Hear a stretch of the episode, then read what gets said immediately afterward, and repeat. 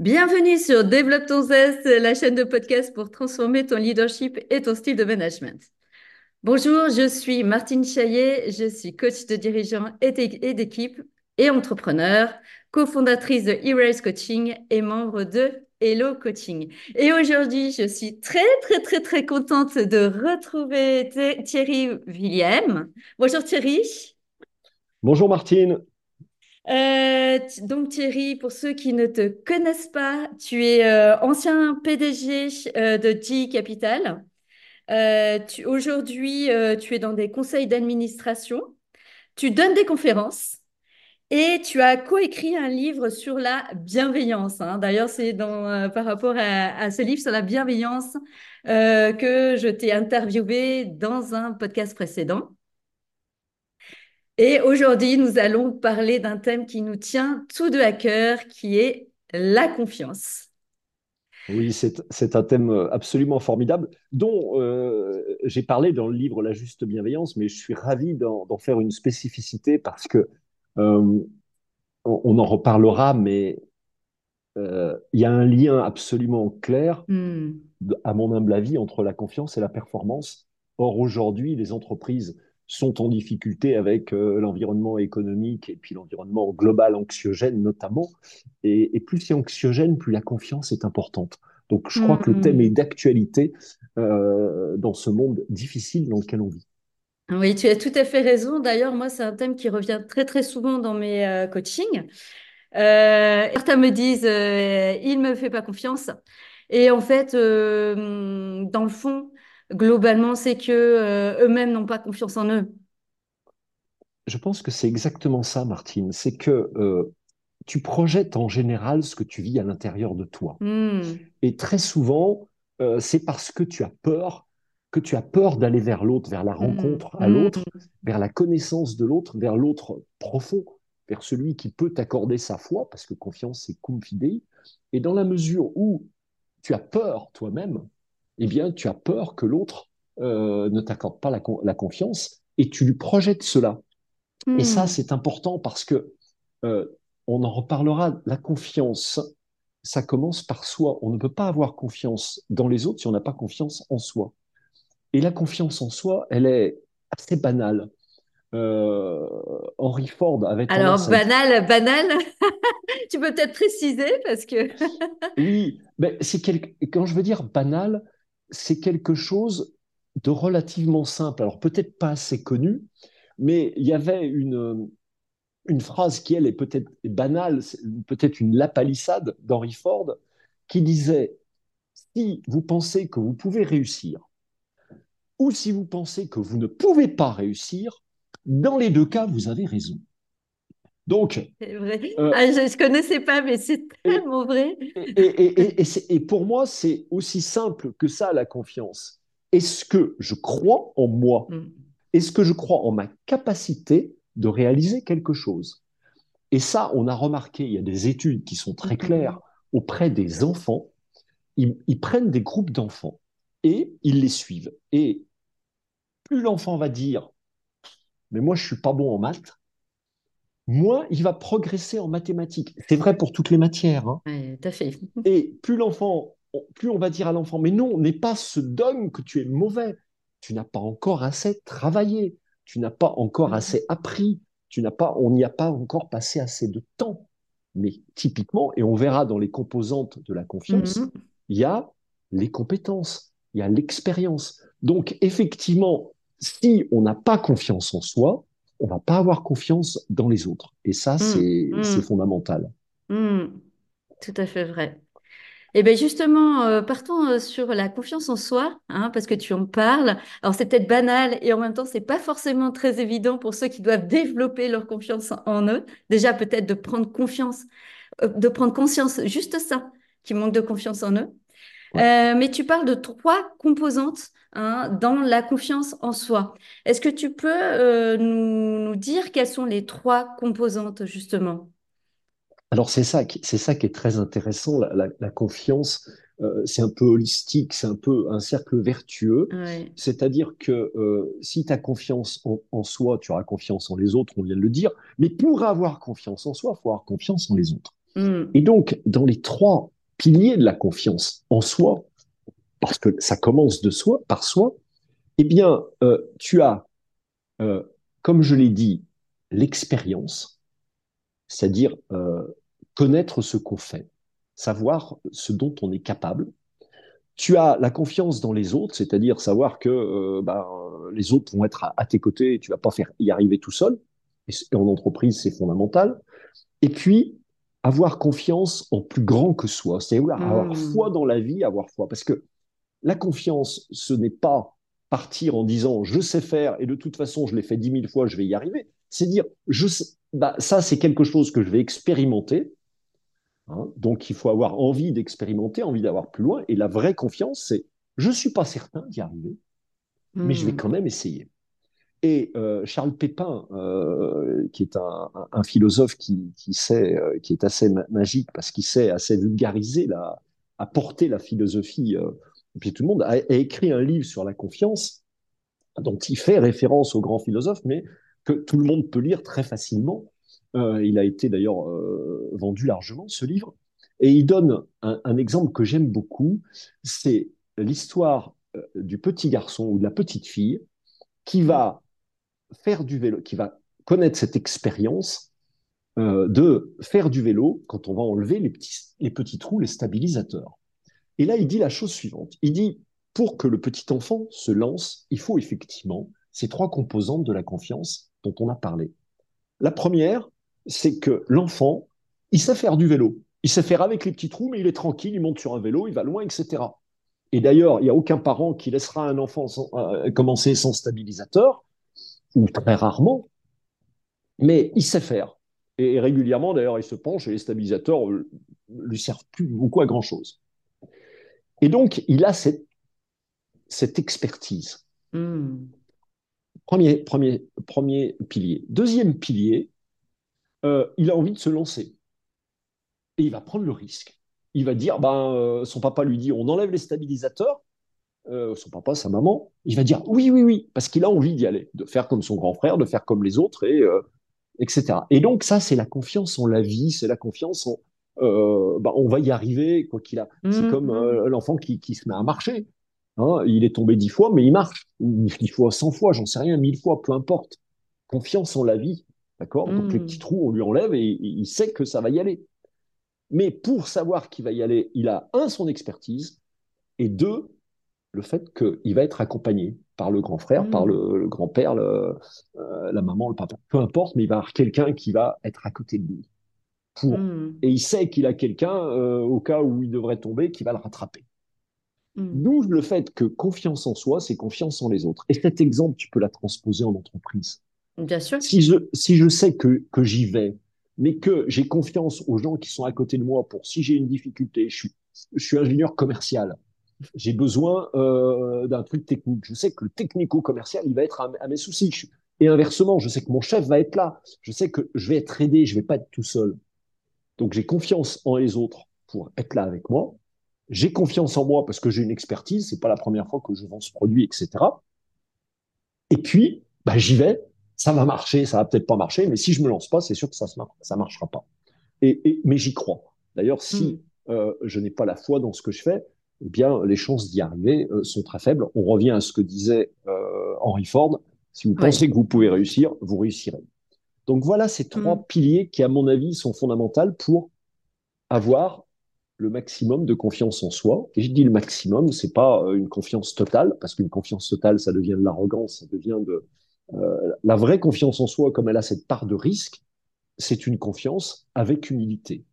Oui, ah, ça c'est intéressant, c'est ce que tu dis là, le fait de différencier un peu euh, l'ego, le, comment est-ce qu'on pourrait dire euh, quelqu'un qui... Euh, parce que ce doute, il est quand même important, en fait, dans notre évolution, etc., dans, le fait de se développer, euh, aussi peut-être aussi dans le fait d'être en lien avec l'autre.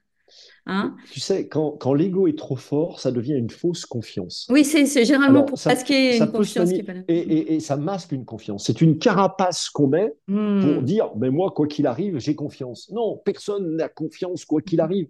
Personne devant un risque, devant euh, quelque chose. la, la, confiance, elle est quand on. Et d'ailleurs, on ne peut accorder la confiance à ses collaborateurs et à l'autre mmh. que si on admet l'échec. La confiance nécessite d'admettre le fait qu'on peut tomber. Mmh. Donc il faut admettre l'échec, il faut donner le droit à l'erreur. Oui, c'est ça. Si, si euh, euh, la personne refait exactement deux fois la même faute, etc., là, on peut discuter. Mais si la personne ne tombe pas une fois, euh, celui qui n'est pas tombé, il ne sera pas marché, le petit enfant. Donc, et on est pareil. Mais ça nécessite que si on donne le droit à l'échec à l'autre, on a soi-même le droit à l'échec. de toute façon, si on est manager, euh, si notre gars il réussit pas, on est en partie responsable. Mais par contre, si on lui a pas euh, permis de tester, on va pas lui permettre de grandir et il, ne réussira pas la fois d'après non plus. Tout à fait. Donc en fait, c'est déjà se donner le droit à l'erreur en tant que manager, donner le droit à l'erreur en fait euh, à notre collaborateur, mais aussi créer une sécurité psychologique pour que l'entourage, les, les, les, collègues, en fait, ne stigmatisent pas les erreurs justement de ce, collaborateur. Absolument. Mm. Et, et, là, on arrive sur le, le, sujet euh, dont on a parlé tous les deux, qui est la confiance que le management fait à ses équipes. Oui. D'accord Puisqu'on a parlé du premier volet, la confiance seule, la confiance que le manager fait en ses équipes. Et là-dessus, euh, j'ai donné une, citation qui, t'a plu, je vais t'en donner une autre, j'espère qu'elle te plaira, et puis à, tes auditeurs, bien sûr. Euh, ça part à partir de, l'effet Pygmalion et hmm. euh, qui a été un peu mal utilisé alors que c'est quelque chose de beau. Je suis très d'accord avec ça. Hmm. Ouais, on, l'a mal hmm. utilisé, on l'a on a pensé que c'était manipulateur. C'est pas vrai du tout. Et, je pense expliquer pourquoi, si on le prend dans le, beau côté, pas comme le biais négatif qui est de manipuler, qui est d'utiliser, mais comme le biais de faire confiance, d'accorder, d'apporter sa confiance, de montrer à quelqu'un qu'il est digne de notre confiance. Hmm. Et c'est l'honorer, ce faisant. Donc, au, plus haut niveau, et d'ailleurs, la, citation, elle est de Goethe, si vous traitez un individu en fonction de ce qu'il est, il va le rester. Hmm. Si vous le traitez comme s'il était déjà ce qu'il pourrait être, il le deviendra. Et là, si tu veux, c'est tout cet effet positif de l'effet Pygmalion. Et hmm. là-dessus, j'ai une, étude qui a été faite qui l'illustre, mais de manière assez extraordinaire. Euh, ça se passe dans une école et on prend des élèves et au hasard, on en met la moitié d'un côté, la moitié de l'autre et on fait deux classes. Ils sont tirés au hasard. À partir de là, on va dire aux professeurs de ces deux groupes d'élèves, ici c'est le groupe des élèves très intelligents, intelligents, et là, c'est les autres. Vous entendu, c'est pas des cadors. D'accord. Les boulets de la classe, les habitués. Voilà, on dit il y a les et les super bons de côté. Tu vois, on a, on a, on a mis des étoiles, on a mis des trucs. Enfin, tu vois le. Oui, j'imagine. Exactement ce qu'il faut pas faire justement en entreprise et dans la vie. Hein, dire t'es bon, t'es pas bon, le mm. jugement qui tue. Oui, puis en plus, c'est lié à la personne et pas à ses compétences. déjà, oui, alors, bon, là, on peut dire c'est sa capacité d'apprendre. Mais parler de la capacité, dire qu'on est mauvais dans la capacité d'apprendre, c'est justement nier sa capacité d'être un professeur qui est capable de faire son métier. Donc c'est une autre histoire. Comme nier sa capacité d'un manager qui est d'aider à faire grandir ses, collaborateurs. Donc là, il y, a, un vrai problème sous-jacent. Mais déjà, si on ne parle que du jugement, euh, on a tout faux. Et donc, qu'est-ce qui se passe? Pendant six mois, ben, les professeurs donnent des cours aux deux groupes. Hmm. D'accord? Et ce qui doit arriver arrive, et tu l'intuites fort bien, c'est qu'au bout de six mois, le groupe supposé des enfants intelligents a de bons résultats, voire de très bons résultats, et le groupe supposé des enfants moins intelligents a de bien moins bons résultats. Et on est typiquement dans ce que dit Goethe, dans ce que dit l'effet Pygmalion, ce qu'on projette sur les autres, ils vont le devenir. Alors, un petit exemple concret, qu'est-ce qui se passe? On est dans la classe supposée euh, intelligent et un élève pose une question. une question qui, entre nous, a ni queue ni tête que le professeur ne comprend pas. Comme il pense que son élève est intelligent, il lui dit euh, Dis-moi, euh, j'ai pas bien compris ta question. Est-ce que tu pourrais la reformuler? Hmm. D'accord? L'élève réfléchit, reformule sa question et trouve la vraie question. Et le, professeur fait son métier, qui est de guider, qui est de coacher. Et tu sais comme moi que Le coaching, c'est fondamental dans la vie, que ce soit à l'école ou dans l'entreprise. Tu accompagnes en, en, faisant reformuler, en donnant du feedback positif mmh. la plupart du temps. Et du feedback d'amélioration, c'est l'amélioration. Mais il lui dit, voilà, tu devrais poser ta question différemment. voilà. Il prend du temps, il s'intéresse à l'élève. Mmh. Dans le groupe où c'est supposé être euh, des bonnets d'âne, l'élève va poser une question qui n'a ni queue ni tête, d'accord Et le prof il va dire, bon écoute, si c'est pour poser des questions comme ça, tu ferais mieux de ne pas lever la main. Qu'est-ce que tu as fait? Le gars, tu lui as cassé toute envie de participer, mm, mm, mm. d'être partie prenante, d'accord? Eh bien, réfléchissons, nous, chaque fois, et, j'ai été manager euh, euh, la plupart de ma carrière, à chaque fois que j'ai moi-même tué l'initiative en disant, bon, écoute, euh, ton, ton truc, c'est pas terrible. Combien de fois je l'ai fait Donc, j'en parle bien, mais... Oui, on, a tous fait des erreurs. Hein. Moi on aussi, a tous fait hein. ces erreurs. Et l'écoute positive, la confiance que tu envoies, eh bien, effectivement, on va faire que la personne va grandir ou ne pas grandir. Mmh, mmh. D'ailleurs, tu parles de la personne, mais euh, on parle aussi de toute l'équipe, parce que si tu commences à dire, ouais, enfin, si c'est pour dire ça, euh, bah, euh, tais-toi, en gros, c'est vrai que les autres aussi vont avoir du N'oseront pas poser de questions. Exactement, exactement. Et, dans l'autre classe, c'est exactement le contraire. Si une question bizarre, on y répond, il dit, bah, moi, ma question, elle n'est pas plus simple qu'une autre, parce que mmh. on répond à la question, tiens, il va m'aider. On n'a pas peur de se lancer. Mm. Et encore une fois, si on n'a pas peur, c'est qu'on a confiance. Et qui nous a donné confiance, c'est l'autre. Oui, tout à fait. C'est le professeur. Mm, et, c'est mm, pareil en entreprise, c'est le manager. Est-ce qu'il nous trouve euh, digne de confiance? Exactement. Et ça, on parle de la, on parle de la croyance au plus profond de soi. On parle pas d'un truc qui est euh, euh, de l'ordre de l'outil, de je ne sais quoi, de je ne sais quoi. Hein, le fait d'avoir déjà confiance en soi et de se dire, bah, cette personne, c'est quelque chose, c'est quelqu'un en développement et c'est important que je l'accompagne et euh, je crois en elle. C'est quelque chose qu'on porte au plus profond hein, de soi. Bien sûr. Hein, c'est pas, c'est pas une façade, ce que je voulais dire. Hein, c'est nous, encore une fois, on projette ce qu'on a en soi. Exactement. Et, mm. si on n'est pas passé par la confiance en soi, avec les doutes qu'elle implique, mm. eh bien, on ne peut pas comprendre que l'autre aussi a des doutes et lui laisser, encore une fois, euh, une chance. Mm. Euh, il y a, sur, sur, la, confiance, il y a, y, a, y a, un épisode intéressant dans, Les Misérables de, Victor Hugo, où l'évêque va donner à Jean Valjean une somme d'argent en lui expliquant, écoute, voilà, tu n'étais pas forcément quelqu'un de très bien, mais avec ça, mm. je te donne les moyens de devenir quelqu'un de bien. Mm. Et à partir de là, parce que il lui a donné sa confiance, d'accord, il lui a donné ce gage de confiance, Jean Valjean va prendre, va avoir conscience de dire, on m'a fait confiance, donc je suis digne de confiance. Donc, je ne suis pas un moins que rien, je suis quelqu'un qui a de la hmm. valeur. Hmm. La valeur, d'accord Puisqu'on m'a confié une somme d'argent, j'ai de la valeur, j'ai confiance en moi.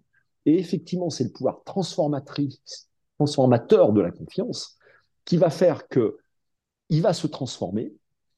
Le fait de lui avoir donné ce gage de confiance, ça induit en lui un, de la loyauté, par rapport mmh. à ce qu'il considère devoir, son devoir. Et quand on parle du milieu du travail, c'est bien le devoir qu'on a à, ses, envers ses collaborateurs, ses clients, ses collaborateurs, ses patrons, etc. Parce que l'évêque a dit à Jean Valjean, tu es digne de confiance. Et lui, personne ne lui avait dit. Et si mmh. c'était quelqu'un qui était un peu... Euh, OK, c'est parce que personne ne lui avait dit. Et moi, si tu veux, j'ai... C'est pas parce que j'avais lu Les Misérables et tout ça, parce que j'ai... Mais j'ai eu dans ma vie des gens euh, qui euh, avaient été rejetés par d'autres managers ou d'autres sociétés, que j'ai récupéré dans mes équipes, dont un qui était en train de se faire euh, licencier, c'est-à-dire que mon collègue d'une autre région le licenciait, et je lui dis, ton gars, je le prends. Il me dit, mais Thierry, tu peux pas lui faire confiance. Mmh. Je peux te dire que ce, ce monsieur, je suis toujours en contact avec lui, parce que j'ai fait à mon niveau mais je l'ai appris après ce qu'a fait l'évêque, etc. Je lui ai donné, je lui ai conservé un job. Et il avait deux enfants en, euh, garde alternée, vie était compliquée. Et moi, je l'ai récupéré. Je lui ai dit, écoute, là, j'ai vrai, tu comprends que je te prends en dépit, je prends le risque de te prendre. Parce que tout le monde dit euh, que, tu, tu n'as plus ta place dans l'entreprise. Moi, je prends ce risque. mais vraiment, je compte sur toi. Et, le gars m'a dit, Thierry, tout ce que tu voudras. Et il, a, à partir de là, changé son truc, mais ne parce qu'il il avait cette dette humaine mmh, de mmh. confiance envers moi. Et il a mmh. été un de mes meilleurs commerciaux. J'étais manager commercial à l'époque, c'était il y a longtemps. Et, il a été formidable. Il a été formidable parce que je lui ai donné sa chance. Oui, c'est intéressant, tu l'as verbalisé aussi.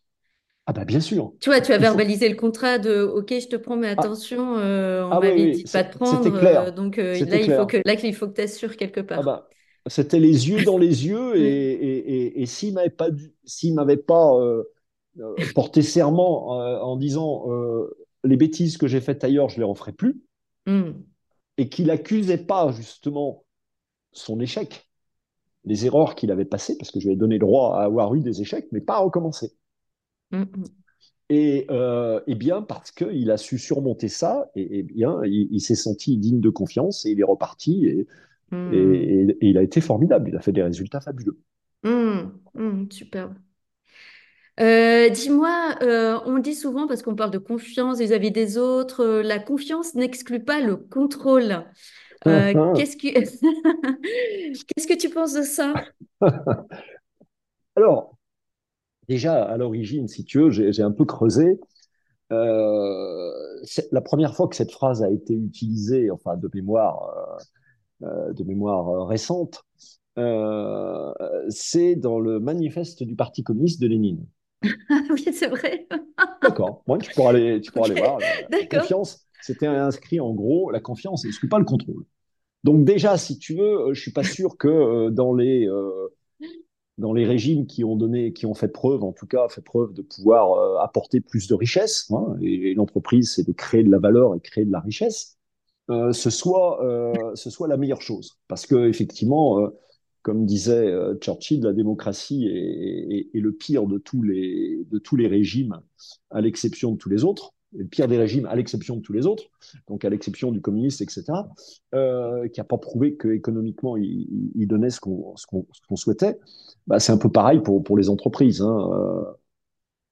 Euh, le capitalisme, euh, aujourd'hui, c'est le pire des régimes, à l'exception de tous les autres.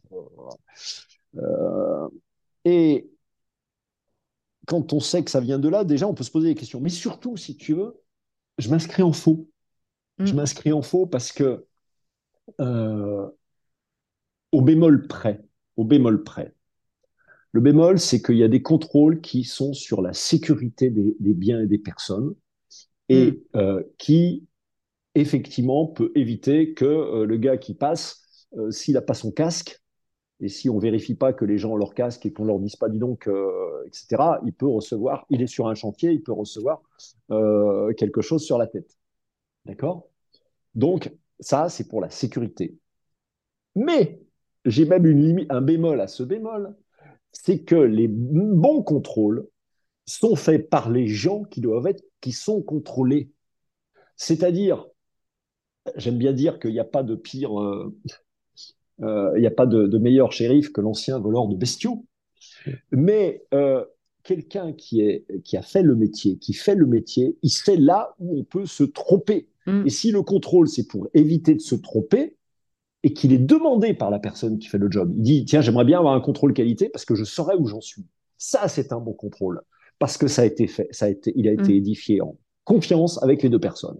Mais le contrôle qui est de passer par-dessus la tête des gens et de dire, t'as pas fait ci, t'as pas fait ça, mm. t'aurais dû faire ci, t'aurais dû faire ça, c'est tout sauf de la confiance.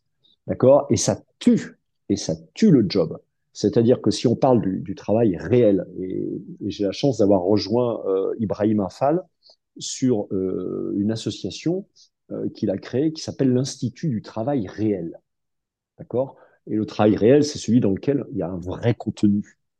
D'accord? Hmm. À la différence du travail prescrit, on dit il faut faire ci, il faut faire ça, et on bosse en mode ah de, très rapidement. Ça va beaucoup plus loin, l'Institut du travail réel. Mais on pourra en reparler à l'occasion. Ah ben, je crois que ça fera un troisième podcast. Hein. Peut-être, oui.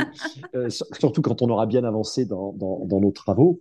Mais très, très vite, ça veut dire que euh, dans le travail réel, il présuppose la confiance et le minimum de contrôle ou des contrôles co installé, mmh. co-construit avec les équipes qui sont contrôlées et à leur demande. Parce qu'il y a des équipes qui disent Moi, je voudrais bien qu'on me contrôle ici, parce que si je me gourre, euh, l'entreprise va perdre de l'argent.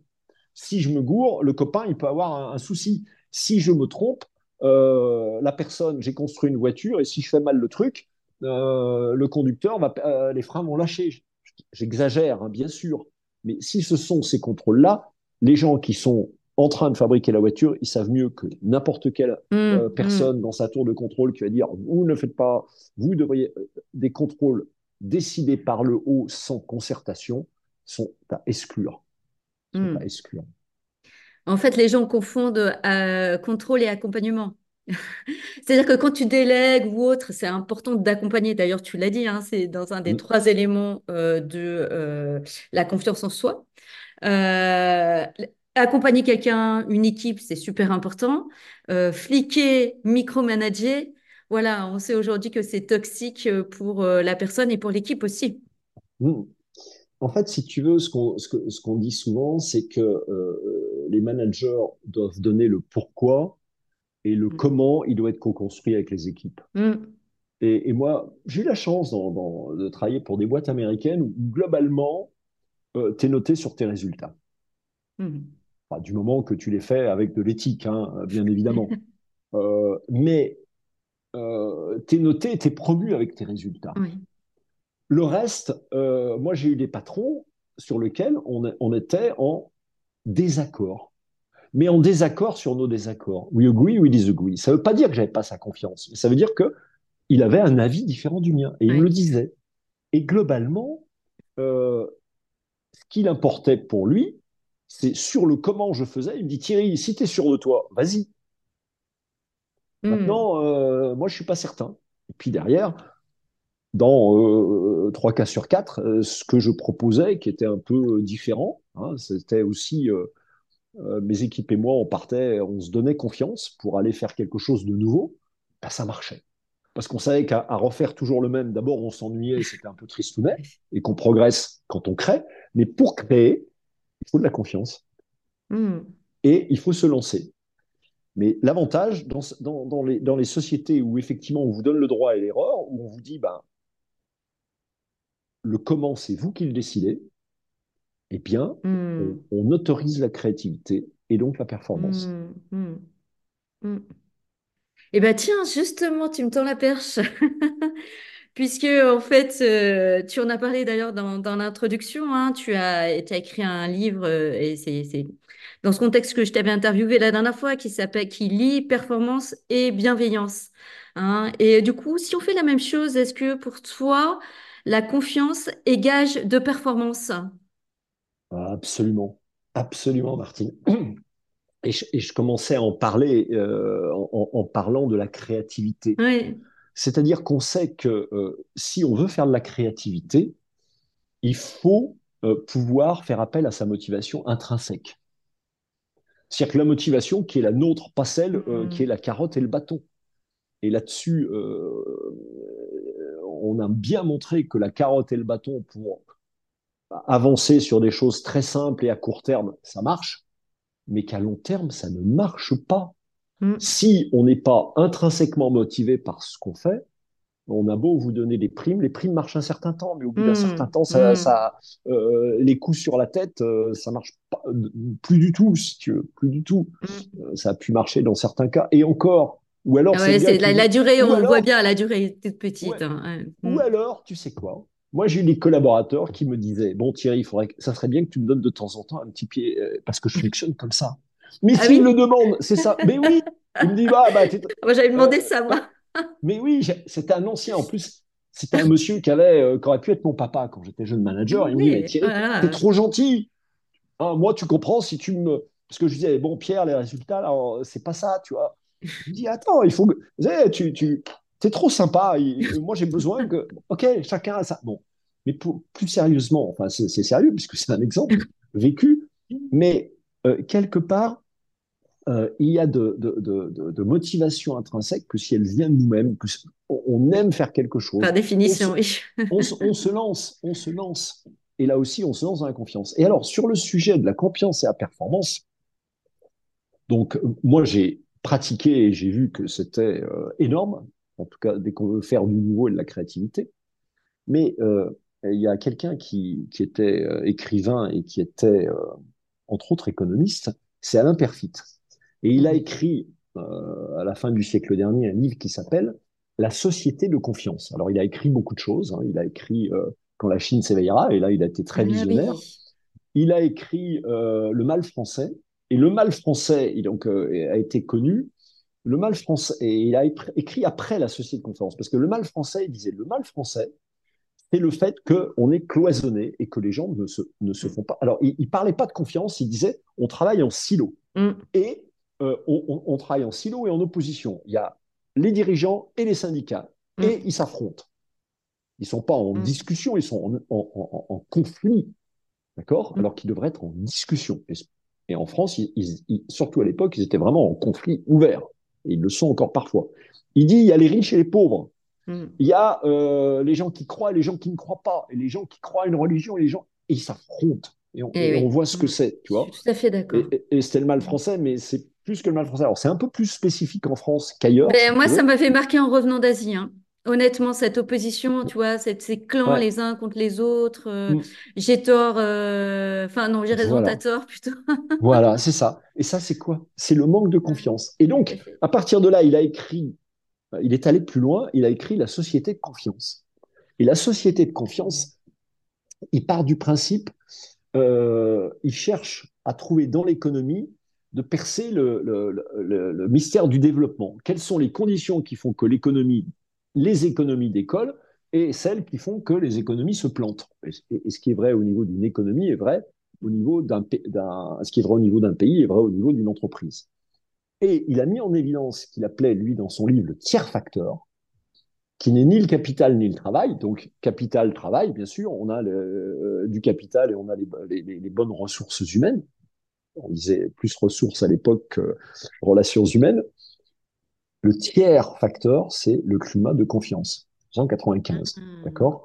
Et il montre que depuis Adam Smith jusqu'à euh, Max Weber, la question de la cause de la richesse ou de la pauvreté se pose. Mais que s'il trouvait euh, capital travail, il dit c'est les mentalités, c'est les comportements qu'on doit à la croissance. Ça vient dans, il, appelle ça un ethos de confiance. C'est une disposition d'esprit qui bouscule les tabous et les certitudes et favorise l'innovation, la mobilité, l'initiative responsable. Ça, ça date de 95. Ça n'a pas changé. Parce que depuis que l'homme est l'homme, si tu n'as pas la confiance, tu ne vas pas vers du développement parce que ces ethos de confiance, comme on le disait mm. tout à l'heure, favorisent l'innovation, la mobilité, l'initiative responsable.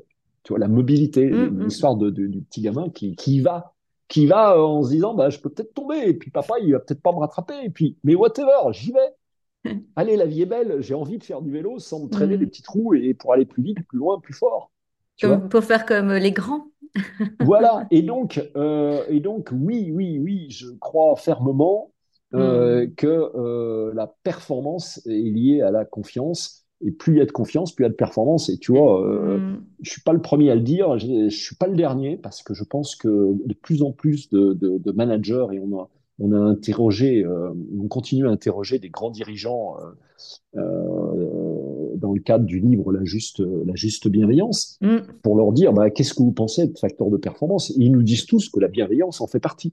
Et dans mm. la bienveillance, ils mettent la confiance. Et oui. Oui, bien sûr, c'est très lié. Ils, considèrent mm. que la confiance en fait partie. Donc oui, absolument, confiance et performance sont très liées. D'ailleurs, on mettra le lien vers euh, ton livre.